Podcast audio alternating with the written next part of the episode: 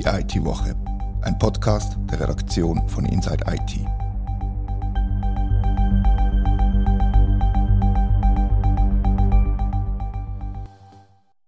Herzlich willkommen zur IT-Woche. Seit das Thema aufgekommen ist, ist fast jeden Tag etwas Neues dazugekommen.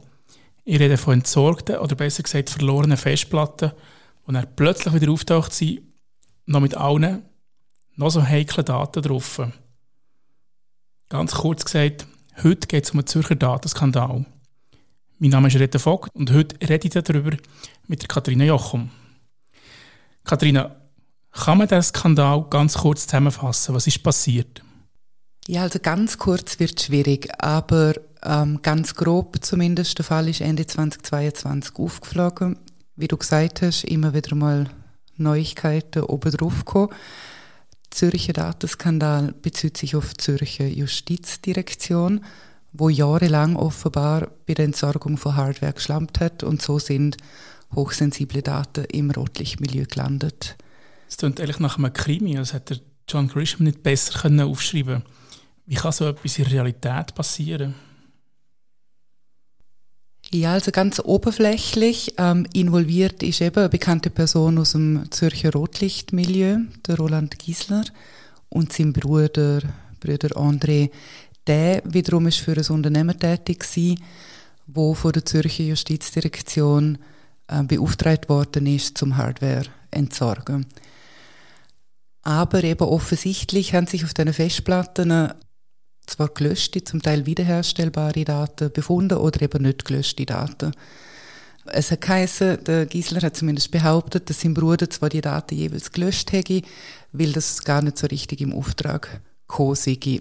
Aber eben, weil die Daten nicht sauber entsorgt worden sind, sind sie halt in die Öffentlichkeit oder in falsche Hände geraten. Ja, und Daten unwiederbringlich löschen ist ja relativ schwierig, wie wir wissen. Also man kann mit relativ teuren und aufwendigen Methoden gelöschte Daten eigentlich problemlos wiederherstellen? Ja, also für das gäbe es ja dann ähm, spezialisierte IT-Dienstleister, denen man vertraut einerseits und andererseits, wo die Methoden anwenden, dass Daten eben nicht mehr auffindbar sind. Und jetzt im Fall von der Justizdirektion, von was für Daten reden wir da, die wieder auftaucht worden sind, eben im Rotlichtmilieu, sind das eigentlich schützenswerte Daten gewesen, oder? Ja, auf jeden Fall. Ähm, Justizdirektion per se sind ja sicher nicht Daten, die im Milieu landen sollten. Ähm, es sind äh, Daten von mehreren Staatsanwaltschaften darunter und vom psychiatrisch-psychologischen Dienst. Also dazu gehören zum Beispiel Gutachten, wie Gefälligkeitsgutachten, aber es sind auch Handynummern von Polizeibeamten oder Privattelefonnummern von, von Staatsanwälten unter diesen Daten gewesen. Und später ist dann auch bekannt worden, dass auch Festplatten von der Sicherheitsdirektion betroffen sind. Eines von diesen Updates, die die Story hat bekommen, wie wir am Anfang gesagt haben. Genau, genau. Und von wann bis wann ist das, ist das passiert? Ist das eine aktuelle Geschichte, die jetzt da ins Tageslicht gekommen ist? Nein, ganz aktuell ist es eigentlich nicht. Aktuell ist nur aus dem Grund sozusagen, weil es Ende letztes Jahr dann endlich mal in die Öffentlichkeit gekommen ist. Ähm, die Vorfälle an sich beziehen sich so auf den Zeitraum zwischen 2006 und 2012. Also eigentlich eine zehn Jahre alte Geschichte oder noch mehr, wo jetzt plötzlich eine Oberfläche ist auftaucht und wahrscheinlich wäre es einigen lieber gewesen, wenn das für immer unter dem Deckel geblieben wäre. Ja, wahrscheinlich schon, ja. Behörden haben offenbar seit gut zwei Jahren vor dem Fall gewusst, aber eben nicht öffentlich informiert. Und dann über Umweg ist dann die ganze Sache, der Skandal im Kantonsrat gelandet. Das ist im Kontext von dem Fall Roland Giesler passiert. Da hat einen Prozess gegeben, wo eben die Festplatten plötzlich zurückgegeben worden sind und so ist das dann ähm, in der Regierungsdebatte sozusagen gelandet. Also da kann man der Behörde schon mangelnde Transparenz oder Vertuschung, wie man es, immer nennen, vorwerfen, weil sie seit zwei Jahren von dem Fall gewusst haben aber eigentlich gar nicht haben darüber geredet. Mhm. Ja, also mangelnde Transparenz und Vertuschung sind natürlich zwei ganz unterschiedliche Sachen. Das erste, finde ich, darf man sicher in den Raum stellen. So wie es aussieht, ist 2020 äh, die Vorsteherin von der Justizdirektion von der Staatsanwaltschaft über die ganze Sache informiert worden. Sie hat sich dann auch äh, äh, die kantonale Datenschutzbeauftragten gewendet und es sei auch eine Administrativuntersuchung in Auftrag gegeben worden. Die Justizdirektion stellt sich an den Punkt, man hat äh, gehandelt nach Empfehlungen von der Datenschutzbeauftragten und stellt in Raum, ob es denn sinnvoll gewesen wäre, um das öffentlich zu machen, eben weil es heikle Daten sind. Jacqueline Fehr, also die Justizdirektorin, hat dann aber auch an einer Pressekonferenz gesagt, sie wüsste jetzt nicht, ob sie heute auch noch so entscheiden würde. Also eine gewisse Einsicht ist äh, gekommen in diesem Fall. Ja, Einsicht oder in Frage stellen von, von früheren Handlungen, aber eben im Nachhinein ist man immer gescheiter. Das ist noch schwierig zu sagen. Das, das stimmt, ja, aber mangelnde Transparenz hat sie gesagt, sei nicht das Problem gewesen oder sei nicht, hat es nicht gegeben. Ja, so konkret glaube ich, hat sie das nicht gesagt. Wir müssen jetzt nochmal die Pressekonferenz zurückgehen.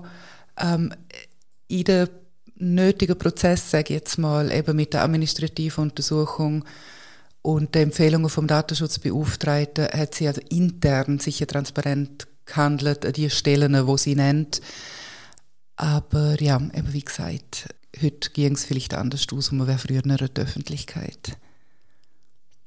Ich habe einfach ein Zitat von ihr gelesen, wo sie sagt, wir haben uns immer an die Empfehlung der Datenschutzbeauftragten gehalten. Mhm. Also da weist sie ja wie alle Probleme vor sich, quasi. Ja, kann man vielleicht so sagen, ja. Dass so etwas nicht mehr passiert oder echt gar nicht passiert. Es müsste doch irgendwelche Richtlinien geben, die auf einem schönen Papier aufgeschrieben sind, wie dass man Datenträger richtig entsorgt. Mhm. Ja, das müsste tatsächlich so sein, das stimmt. Und das ist jetzt auch so, aber wahrscheinlich früher nicht so gewesen. Und ich sage früher, weil man weiß es nicht. Das finde ich sehr schön. Ähm, dass man weiß es eben nicht so genau. Das kommt aus einem Bericht raus. Der ist jetzt auch Ende 2022 öffentlich gemacht worden.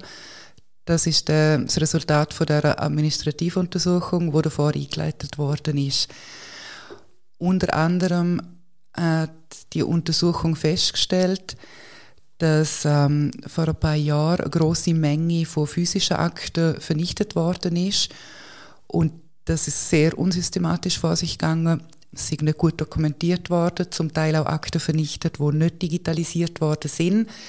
Und man kann davon ausgehen, dass eben unter anderem dort auch Verträge und Rapport mit externen Dienstleistern drin sind und eben gegebenenfalls so verbindliche Richtlinien, wo halt jetzt nicht mehr, nie mehr auffindbar sind, hätte sie sie dann gegeben. Genau, eben die Aufarbeitung von so einem Fall, der so weit zurückliegt, dürfte relativ schwierig sein, wahrscheinlich. Ja, man möchte vielleicht illusorisch sagen, geht man jetzt davon aus, dass gerade in der Justizdirektion noch sehr viele Papierakte um sind. Ähm, die werden offensichtlich digitalisiert, wie jetzt aus dem Bericht rausgeht, aber halt nicht, nicht systematisch genug, als dass man das komplett nachvollziehen könnte. Genau, die, was ich vorhin auch gemeint habe, dass man eine Systematik braucht, wie dass man nachher auch einen, einen digitalen Datenträger richtig entsorgt, nicht nur physische Akten richtig mhm. entsorgt, sondern halt auch, wie dass man eine Festplatte richtig löscht, dass eben die Daten unwiderruflich verloren sind und nicht mehr vom Spezialist können wiederhergestellt werden Ja, also so wie es aussieht, zumindest sind die Prozesse jetzt auch geregelt seit ein paar Jahren. Okay, also Sie sagen, so ein Fall wie den zumal könnte nicht mehr passieren. Oh, ob Sie das so klar sagen, weiß ich nicht, aber da könnte jetzt vielleicht ähm, weitere Untersuchungen noch mehr Licht ins Spiel bringen. Im Moment steht der PUC, also Parlamentarische Untersuchungskommission, im Raum und die hat eben zum Ziel, um das nochmal vertieft anzuschauen, was passiert ist und dann wird man wahrscheinlich auch sehen, ob, ob Prozesse so sind jetzt, dass das nicht mehr passieren kann. Also jetzt, ist, jetzt wird quasi politisch untersucht, was mhm. passiert ist und nachher werden auch entsprechende Entscheid gefällt, was das für, für, Konsequenzen für die betroffenen Personen könnte haben könnte. Möglicherweise politisch könnte das natürlich sicher Konsequenzen haben, weil also es ist ein unglaublicher Skandal eigentlich, die Daten im, im Milieu. Also meiner Meinung nach muss es auch politisch Konsequenzen haben. Ja, unbedingt. Also ist, man darf es wirklich einfach einen riesen Skandal nennen und es mhm. ist nicht übertrieben, wenn man dem so sagt. Mhm. Ähm, auch die Staatsanwaltschaft klärt den Fall noch ab, ist schon länger involviert, aber ist ja auch informiert worden, schon vor ein paar Jahren. Und ganz allgemein, wenn man jetzt ein bisschen liest, auch was Rechtsexperten zu dem Fall sagen, gibt es noch rechtliche Sachen zum Klären. Zum einen ähm, geht es um Sorgfaltspflicht, Amtsgeheimnis, eben ist einfach nur fahrlässig gehandelt worden oder ist sogar vorsätzlich gehandelt worden, dass die Daten halt nicht, nicht ordentlich bearbeitet worden sind. Da wäre wieder beim Herrn Giesler, wo die Daten eigentlich hätte löschen aber es nachher offensichtlich doch nicht ganz gemacht hat. Genau, ja, und auch je nachdem, wer ihm den Auftrag gegeben hat, in welcher Form. Gilt es unbedingt herauszufinden, mhm. auf jeden Fall. Und wenn wir zum Abschluss noch ein bisschen probieren, über den Tellerrand rauszuschauen, ich vermute jetzt mal, dass der Kanton Zürich nicht der einzige Ort auf der Welt ist, wo so Prozesse nicht super regelt und wo so etwas nicht passieren kann. Ja, das ist sicher so und betrifft wahrscheinlich viel mehr Unternehmen und öffentliche Stellen, als man sich ausmalen möchte. Wir wissen alle, Datenmanagement ist eine große Herausforderung. Das fängt bei einem KMU schon an. Ähm, sagen wir jetzt mal, ein Mitarbeiter tritt aus, wie man mit dem umgeht, wie lange darf man ein CV behalten, wer hat alles auf das Zugriff. Also ganz, ganz viele Fragen, wo man, wo man regeln muss, Prozess, wo man sich überlegen muss. Und dann kommt natürlich noch dazu, dass es durchaus auch Fälle gibt, wo man zwar intern alles richtig macht und trotzdem passiert etwas, weil zum Beispiel ein IT-Dienstleister angegriffen wird oder, oder auch böswillig, selber böswillig handelt. Das hat man einfach nicht in der Hand. Da kommt mir eine Geschichte aus der, aus der Gemeinde Goldach in Sinn, apropos Datenmanagement, wo, wo nachher ein E-Mail von einem Provider in einer Inbox ist gelandet, was es nicht mehr gibt und nachher die Domain ist abgeschaltet worden, weil die Rechnung ist gezahlt worden. Das ist nicht ganz vergleichbar von der Tragweite her, von dem Fall da natürlich, aber es zeigt halt, dass man tatsächlich einfach seine Prozesse muss im Griff haben dass das Zeug funktioniert. Ja, das ist eigentlich ein gutes Beispiel, ja, weil es ist jetzt in dem Sinn nicht viel passiert. Die Webseite ist ein bisschen offline gewesen, hat in dem Sinn niemandem weh da, außer wahrscheinlich denen, die arbeiten müssen. Haben der Admin, der ein rotiert genau. hat. Ja. Sehr ärgerlich, aber eben in dem Sinn, es ist niemand exponiert worden, es ist nichts passiert. Ähm, es hat noch einen Fall aus Österreich gegeben mit der Datenbank von, von der GIS. Das ist vergleichbar mit ähm, das, was da BILAG war, beziehungsweise jetzt Seraphe. In dem Fall sind eigentlich Daten von praktisch allen Österreicherinnen und Österreichern abhanden gekommen, auch wegen einem externen IT-Dienstleister. Ja, der Fall aus Amerika, wo zwar ein Cyberangriff auf einen externen IT-Dienstleister, aber es war halt auch wieder ein externer IT-Dienstleister betroffen gewesen, dass nachher Angriffspläne, Angriffspläne für Razzien und persönliche Daten von Opfern und vieles mehr im Dark Web gelandet ist. Das zeigt halt die Abhängigkeit von Behörden, jetzt im Fall von, von den USA mit der Polizeibehörde, dass die auch von Dienstleistern abhängig sind, die nachher ziemlich dumme Sachen können passieren mhm. Ja, du hast richtig gesagt, eben die Abhängigkeiten sind eine riesige Herausforderung und dessen muss man sich bewusst sein. Es gibt nicht umsonst ähm, Information Management Spezialisten und wie sie alle heißen. Ja, genau. Zum nochmal den Kanton Zürich zurückzukommen. Jetzt gibt es möglicherweise die PUC und der Fall, wo der passiert ist, wird uns sicher noch das ganze 23, wenn nicht noch viel länger beschäftigen. So viel ist sicher. Danke vielmals für das Gespräch, danke vielmals für das Zuhören, liebe Hörerinnen und Hörer. Wir freuen uns über euer Feedback auf redaktion.inside-it.ch.